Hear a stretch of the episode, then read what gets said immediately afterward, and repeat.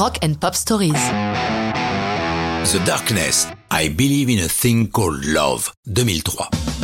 Lorsque les petits gars du Suffolk s'attaquent à leur premier album, Permission to Land, en 2002 au Chapel Studio de South Thoresby, ils ont la bonne idée d'y inclure I Believe in a Thing Called Love, précédemment gravé par eux sur un EP en 2002, mais qui n'a été publié qu'à un nombre restreint d'exemplaires.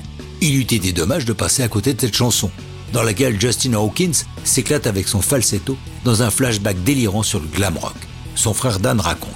Cette chanson était importante pour nous, mais quand nous l'avons écrite, nous étions loin de nous en douter.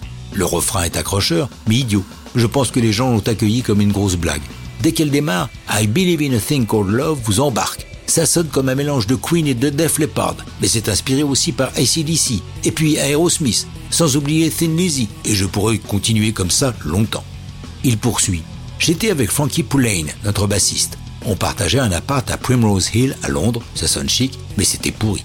Justin, mon frère, est venu nous rejoindre et on s'est mis à écrire une chanson le plus possible façon 80s. C'est Justin qui a trouvé le riff de départ. Et tout de suite, ça sonnait génial. Mais quand il a chanté le refrain pour la première fois, je lui ai dit non, c'est idiot, les gens vont se foutre de nous quand ils vont entendre ça. Mais qu'y a-t-il de si idiot dans ce refrain? Le texte n'a pas de sens, nonsense.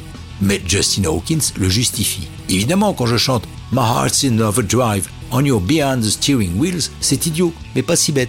Et puis en concert, c'est drôle de voir les fans chanter avec nous ces mots idiots. L'album Permission to Land sort le 7 juillet 2003 et se classe directement à la deuxième place des charts.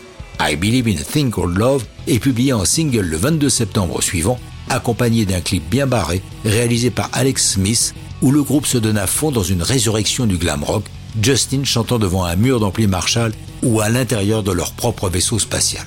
L'accueil du public pour I Believe in a Thing Called Love est énorme, la chanson se classant haut un peu partout en Europe et faisant pour la première fois de leur carrière une entrée dans les charts américains. Lors des Brit Awards 2004, The Darkness est l'un des grands gagnants, glanant les statuettes de meilleur groupe, meilleur groupe rock et meilleur album. Permission to Land s'écoule à 3 millions d'exemplaires, dont 1 700 000 rien qu'en Grande-Bretagne.